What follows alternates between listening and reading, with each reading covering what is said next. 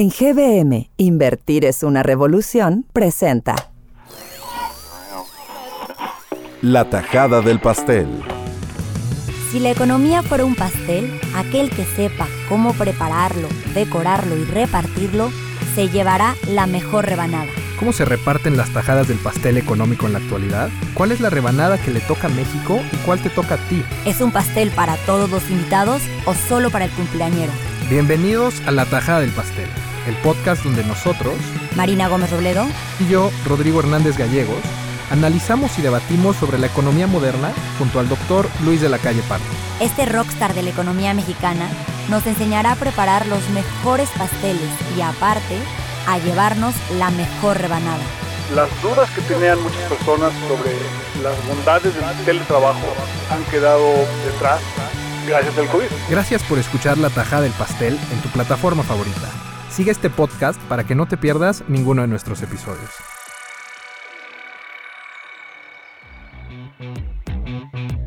La pandemia de COVID-19 ha provocado grandes cambios en las vidas de todos. Cambios en nuestros hábitos de consumo, cambios en cómo y quién gana, en las formas de trabajar y en los métodos educativos. Hoy queremos preguntarle a Luis de la Calle si considera que estos cambios serán permanentes o temporales y qué tanto le costará a México recuperarse económicamente.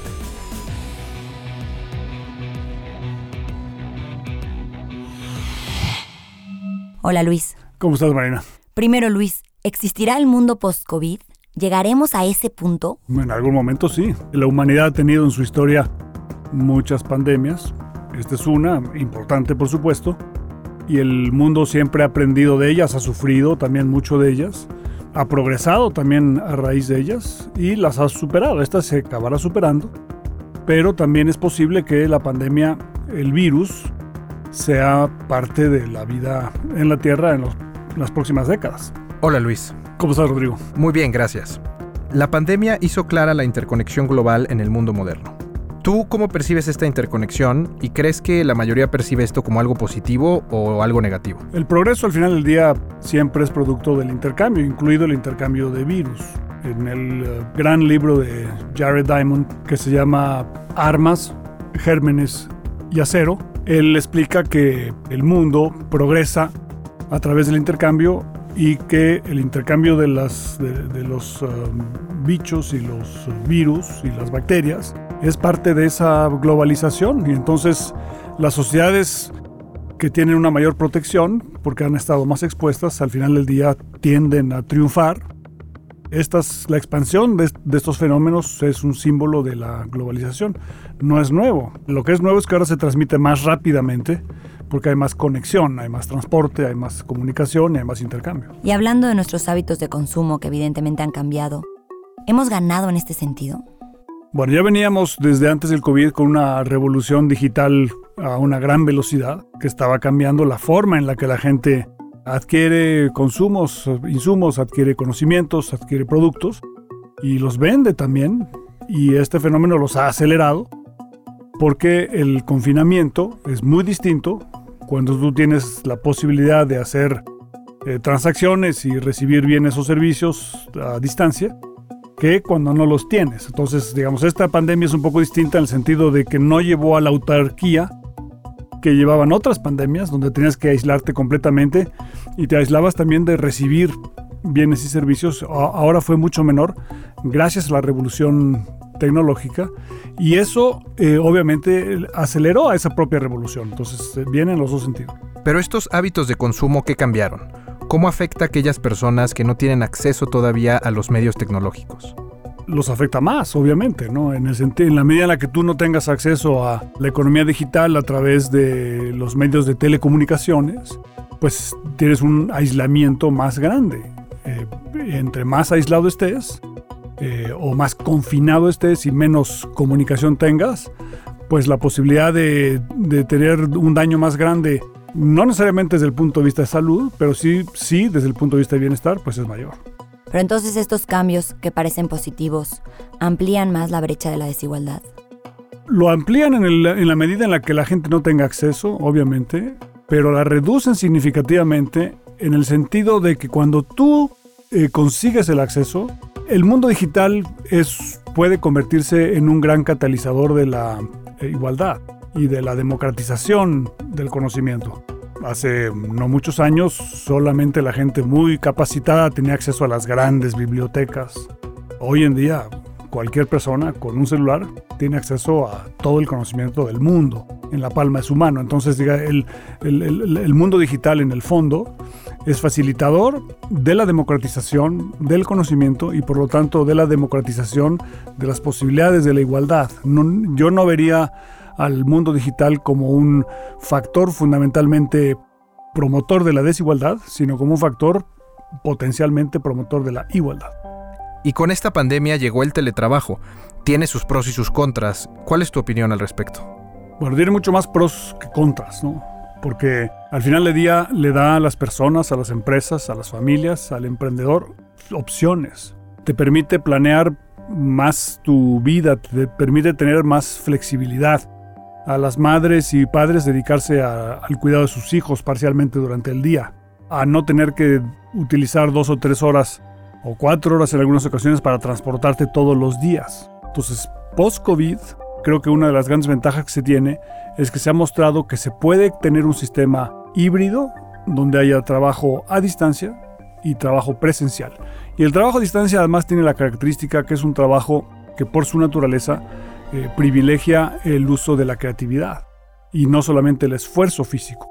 No es aplicable obviamente a todos los ámbitos laborales, pero en muchos de ellos sí. Y creo que las dudas que tenían muchas personas sobre las bondades del teletrabajo han quedado detrás gracias al COVID. No quiere decir que todo va a ser teletrabajo, por supuesto, pero sí que el, el teletrabajo es posible. Las deliberaciones de los ministros de la Suprema Corte en Zoom, que todos hemos tenido la oportunidad de ver, muestran que incluso en eh, áreas que uno no hubiera pensado posible, como la sala de una Suprema Corte, pueden ser virtualmente llevadas a cabo sin ningún problema, como también, por supuesto, eh, las reuniones del propio Congreso de la Unión. Sin embargo, el teletrabajo desdibuja los límites eh, de horarios laborales. Ahora te pueden contactar a cualquier hora. Y por otra parte, uno como usuario tiene que hacerse cargo de pagar pues, un mejor internet, una mejor mesa, escritorio, silla. Bueno, hay, muchas cosas obviamente todavía por atender para hacer el del teletrabajo una mejor herramienta o una herramienta más que se ajusta y que sea propiciadora de un mejor ambiente de trabajo.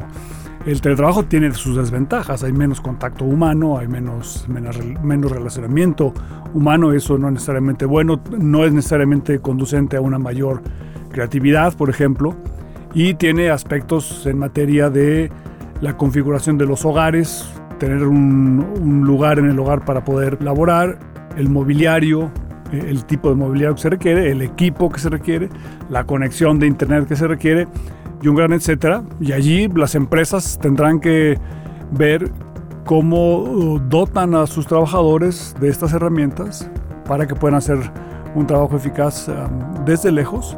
Pero a las empresas, obviamente, el teletrabajo también les implica ahorros muy importantes porque se requieren oficinas distintas, más pequeñas y un ahorro muy importante en transporte. Y en términos educativos, ¿crees que se hayan ampliado las oportunidades con COVID o todo lo contrario? Eh, es lo mismo, o sea, el acceso al conocimiento a través de mecanismos de, de telecomunicaciones es, es una gran ventaja. Hoy en día tú puedes aprender sin mayor costo cómo se hace, cómo se prepara el mejor platillo del mundo, la mejor receta de el mejor cocinero en París y en Oaxaca sin casi ningún costo. Te enseñan en ese video cómo adquirir, cómo preparar, cómo cocinar, cuánto tiempo va en el horno y un gran etcétera. Bueno, lo mismo puedes hacer para aprender las ecuaciones diferenciales más complejas, los teoremas económicos más oscuros y las eh, teorías físicas más avanzadas. Todo el mundo tiene acceso a una gran cantidad de información, pero obviamente lo que se requiere es eh, acceso y el acceso tiene que ser garantizado para que eh, la tecnología sea un instrumento para la igualdad y no para la desigualdad. ¿Crees que el COVID hizo evidente que algunos países ganan si invierten en ciencia y otros no? ¿Y que esto tiene consecuencias? El conocimiento es fundamental para el desarrollo económico y las personas, las empresas, las regiones, los países que desarrollan el conocimiento tienen una ventaja y terminan ganando más. Eh, lo que queda clarísimo con el COVID es que invertir en ciencia paga y puede pagar rendimientos muy grandes en términos del bienestar y de la salud y la recuperación de las personas. Eh, se antoja muy difícil ver el fin del COVID sin la vacunación y la vacunación depende obviamente de capacidad científica de desarrollar una reacción del sistema inmunológico del hombre para crear anticuerpos que te protejan contra el COVID, que es un virus que de, una enorme complejidad y que ataca al cuerpo humano de una manera bastante inusitada. Entonces sí, la ciencia es fundamental para enfrentar una crisis de esta naturaleza. Y hasta este punto, ¿cuál es tu opinión sobre el manejo económico de la pandemia en México? ¿Debimos haber contratado deuda para hacer tiros de precisión, inyecciones en sectores vulnerables? ¿Qué opinas? El presidente de la República tomó una decisión al inicio del COVID en el sentido de no tener programas de apoyo importantes, porque él pensaba que hacerlo implicaba distraerse de la implementación de la cuarta transformación. el presidente concebía al COVID como un fenómeno transitorio y la cuarta transformación como un gran movimiento de carácter histórico. Y entonces el razonamiento era, si me dedico yo a COVID, voy a tener que dejar de un lado la implementación de la cuarta transformación y esta implementación de esta transformación probablemente no pueda volverse a hacer en el futuro post-COVID y por lo tanto no hay que distraerse. Fue, fue una decisión altamente controvertida, probablemente hubiera sido mejor tener programas de apoyo más importantes, y eh, reconocer que Cuarta Transformación pues es solamente un cambio de gobierno y no una revolución de carácter histórico como, como piensa el presidente. ¿no? O sea, si el COVID no logró cambiar la visión del presidente, probablemente ninguna cosa lo haga y México sí pagó un costo por ello, sin duda. Justo por ahí va mi siguiente pregunta. ¿Crees que no ha cambiado la posición del presidente al respecto? No, yo creo que el presidente sigue firme en su posición de que se manejó bien la pandemia y no se sacrificó la implementación de su programa de gobierno, que tiene un conjunto de prioridades, son 25, y son a las que el presidente fundamentalmente se dedica. Ahora, México tiene una ventaja de la que se ha hablado poco y es que el 40% de la economía mexicana, por las exportaciones y por eh, los ingresos de remesas, reciben el programa contracíclico del gobierno de Estados Unidos. Entonces, una buena parte de la economía mexicana sí recibió, sí tuvo o fue sujeta a un programa contracíclico muy ambicioso, que es el programa contracíclico de Estados Unidos. Entonces México no estuvo tampoco, digamos, expuesto al 100% desnudo, sin programa económico, porque había un programa económico que venía del norte. Y en términos económicos, ¿a qué generaciones crees que les fue peor con la crisis económica que desató el COVID? No, sin duda la gente mayor. O sea, existe la impresión parcialmente correcta de que para los jóvenes es muy costoso el confinamiento, el encierro, mm, la, no oportunidad de ir a las clases, de no ver a los amigos, de no encontrar trabajo. Todo eso es cierto. Pero los jóvenes son por definición, por definición tienen tiempo para corregir eh, un año perdido y en cambio la gente mayor puede perder los últimos años de su vida drástica y terriblemente. Además de que las personas mayores están mucho más expuestas a, sufrir las consecuencias sanitarias del COVID y también las sociales por, su, por el aislamiento y también, por supuesto, las económicas, porque esa enfermedad puede ser catastróficamente destructora de su riqueza en los últimos años de su vida. Y tomando en cuenta las experiencias internacionales y que ya ha pasado un periodo importante de tiempo desde el inicio de la pandemia, ¿consideras que hubo alguna receta ganadora? ¿Hay alguna receta ganadora? El COVID es un virus muy difícil de, de tener. Los países que mejor lo han hecho son los países que han tenido un, protocolos de actuación sensatos. Lo que queda muy claro es que el confinamiento muy estricto no funcionó y que no puedes escoger entre salud y economía sino que tienes que trabajar en ambos al mismo tiempo, en proteger la salud con el ánimo de también proteger la economía y proteger la economía para tener suficientes medios para poder también proteger la salud. Entonces no, es, no se puede escoger uno u otro. Entonces sí hay países que lo han hecho mejor, obviamente. Los países que están culturalmente más adaptados a hacerlo mm, lo pudieron hacer mejor, pero el costo del COVID fue muy grande en la abrumadora mayoría de los países, incluidos países con altísimos niveles de ingreso y altísimos niveles educativos. Entonces, no es solamente, digamos, que América Latina sufrió de una manera muy importante, también sucedió en Europa, en Estados Unidos y en otros muchos lugares. Luis, ¿cuáles son estos muchos otros lugares? Bueno, quizá el caso más importante, más significativo es Asia, ¿no? Eh, en Asia tienes países que tienen distintas configuraciones político-económicas algunos son democracias, otros no lo son. Y la forma de ver la vida y la organización social de los países asiáticos les, les permitió a muchos de ellos enfrentar la crisis de una manera eh, más civilizada, si lo pudiéramos llamar de alguna manera. ¿no? En Japón, por ejemplo, donde por, durante muchos meses la, la, cultura japonesa del respeto a los demás, de utilizar mascarillas, de no salir a la calle cuando te sientes mal, de respetar la distancia con las personas, de lavarse las manos con frecuencia y todos los protocolos que sabemos que son importantes en esos países se cumplen con mayor eh, disciplina y eso tiene resultados positivos. Ahora, no ha sido inmune esa la crisis. ¿no? En Malasia, por ejemplo, ha habido un incremento muy grande en las últimas semanas del mes de junio y julio, lo mismo que en Tailandia y otros países asiáticos. Entonces, sí, hay modelos que permiten una mejor adaptación al virus, pero este es un virus que acaba atacando básicamente a todas las sociedades. En Europa hubo ejemplos eh, de diferente política en materia de COVID Suecia tomó una política más liberal y acabó teniendo un número mayor de contagios y no necesariamente un comportamiento económico mejor que sus vecinos como Dinamarca, Noruega o Finlandia, y el Reino Unido, que tuvo al principio una política muy liberal de no confinamiento, en pocas semanas tuvo que arrepentirse por el altísimo costo que implicaba en vidas humanas y el costo político también que implicaba para el primer ministro, y acabaron adoptando medidas de otra naturaleza el éxito en el Reino Unido ha sido más bien el desarrollo de la vacuna, la aceptación de la vacuna y la vacunación masiva, que es lo que ha permitido que en el Reino Unido baje el número de casos y sobre todo de hospitalizaciones y fallecimientos de una manera muy importante. Y en el caso de México, ¿cuándo podremos hablar de una recuperación económica? Bueno, la economía está recuperando ya. A mediados de 2021 hay una recuperación importante, hay un rebote eh, muy fuerte y tenemos tres vientos de cola a favor de la economía mexicana. Una es el desconfinamiento.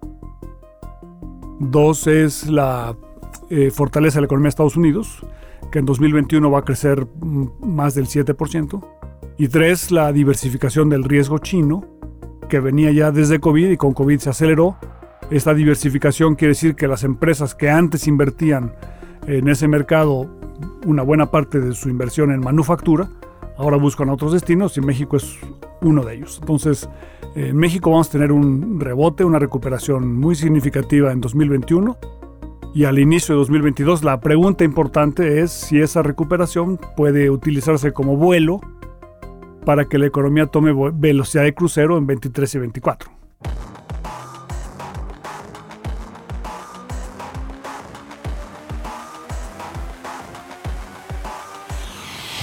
Rodrigo, yo hubiera pensado que somos la generación más joven, e incluso más chicos que nosotros, los que se veían más afectados con COVID, pero de la conversación de Luis creo que tiene toda la razón, que es más difícil perder y reinventarse a los 50, 60 años que a unos 25, 30. Creo que ese punto, la verdad, sí invita a una reflexión bastante profunda, porque en todos los temas también que vimos en la conversación, teletrabajo, educación, reinserción en el, en el, en el mundo laboral, creo que sí la tenemos un poco más fácil, ¿no?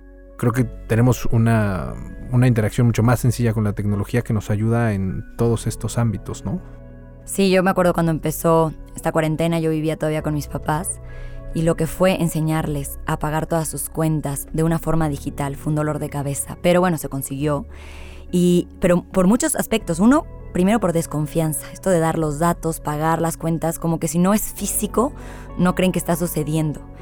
Y dos, el, abrir una aplicación, eh, entender, pues, digitalizar todo lo que ya tenían. La verdad fue un reto, pero un reto muy bueno, pero como dices, creo que es mucho más fácil para una generación joven. Sí, esto de la confianza creo que es uno de los grandes avances que sucedieron en la pandemia, la confianza en las transacciones digitales, porque yo recuerdo mucho esta conversación intergeneracional, ¿no? De, por, por una parte nos tenemos a nosotros con una confianza plena en comprar en Amazon y previo a la pandemia, pues otras generaciones, mis papás, mi tía, no tenían confianza en meter su tarjeta, no tenían confianza, oye, ¿qué pasa si llega? ¿Qué pasa si no llega? Y sin embargo, pues explotó el comercio, comercio electrónico, ¿no? El teletrabajo es otro de esos grandes ejemplos. Este, no sé si a ti te había sucedido, pero yo por razones de chamba sí había usado Zoom, ¿no? O Skype for Business o, todas estas herramientas de teletrabajo. Pero en el caso, por ejemplo, de mi papá, eh, no. Su, en su empresa nunca se había hecho eso. Entonces, pues fue desde cero pensar cómo instalarlo. Y pues ha sido un reto gigantesco, ¿no? También para esas generaciones. Todo el teletrabajo para mí sí fue un poco reto. No en cuestión de utilizar las plataformas. Había utilizado pocas, pero bueno, eso no fue un problema. Pero sí, justo cuando empezó COVID yo había cambiado de trabajo. Y todo lo tuve, toda la interacción, el conocer a tus compañeros, etcétera, lo tuve desde mi casa. Entonces, uno era muy cansado el Zoom, era muy cansado. Reunión, reunión, reunión y luego en la noche interactúa con tus amigas, interactúa también por Zoom. Yo lo único que quería era apagar la computadora. Dos, se desdibujaron los horarios, que se lo pregunté a Luis porque en mi caso sucedió. Me hablaban muy temprano, acababa, acababa yo mucho más tarde, no importaba, no era como me fui de la oficina. Aquí era, pues en cualquier momento estás en la oficina. Entonces, sí para mí fue un reto y sí creo que la solución para el futuro es algo híbrido. Estoy, estoy de acuerdo contigo porque, oye, esto nos trae un poco al tema que empezamos a hablar, ¿no? Por algo pensábamos, antes de esta reflexión, que nuestra generación había sido, si no la más afectada, una de las más afectadas. Creo que el impacto en el tema de salud mental es algo que apenas estamos empezando a entender, ¿no? Temas de mucha ansiedad, de cansancio, y, de ciertos como unos estímulos que te causaban mucho estrés, ¿no? Incertidumbre no solo de lo que podía pasar económicamente, por ejemplo en mi caso uno de los emprendimientos que tenía que era de los que proveían una parte del ingreso más importante para mí, dejó de producir ingreso en dos, o sea, dos meses, ¿no? Y aparte del estrés que eso te genera, tienes el estrés de una incertidumbre total a nivel global, ¿no? No sabes en realidad qué va a pasar. Y creo que eso pues llegó a pegarle a nuestra generación en un momento relativamente endeble. Estás empezando en el mundo laboral, estás empezando en muchas cosas, ¿no? Y, creo que el impacto de esto se va a sentir y se va a poder estudiar a lo largo de, de un periodo más, más amplio de tiempo. Pero tan siquiera en mi perspectiva, creo que mucho de, o sea, una gran parte de esta discusión se enfoca en el impacto que tuvo en los jóvenes y no necesariamente en el impacto que tuvo en generaciones más grandes, ¿no? Que es otro tema muy importante también. Aunque a mí sí me preocupa, bueno, volteo a ver las generaciones mucho más chicas, o a los niños. Los niños, yo entiendo lo que dice Luis, tienen toda la juventud y los años por delante para superarlo. Sin embargo, creo que va a haber un rezago educativo durísimo. hay quienes con la educación en casa pudieron estar al nivel que debían estar. Hay quienes les fue mejor, pero muchísimos niños que todo lo contrario. Entonces, ahorita que regresen a las clases, ¿qué? ¿Dónde empiezan? Muchas gracias por acompañarnos. Los esperamos en el próximo episodio con la receta de otro pastel. Escúchanos en Spotify, Apple Podcast, Amazon Music o en tu plataforma de audio favorita y comparte con nosotros tus dudas y mejores recetas. Buen, provecho. En GBM, invertir es una revolución. Presentó La tajada del pastel.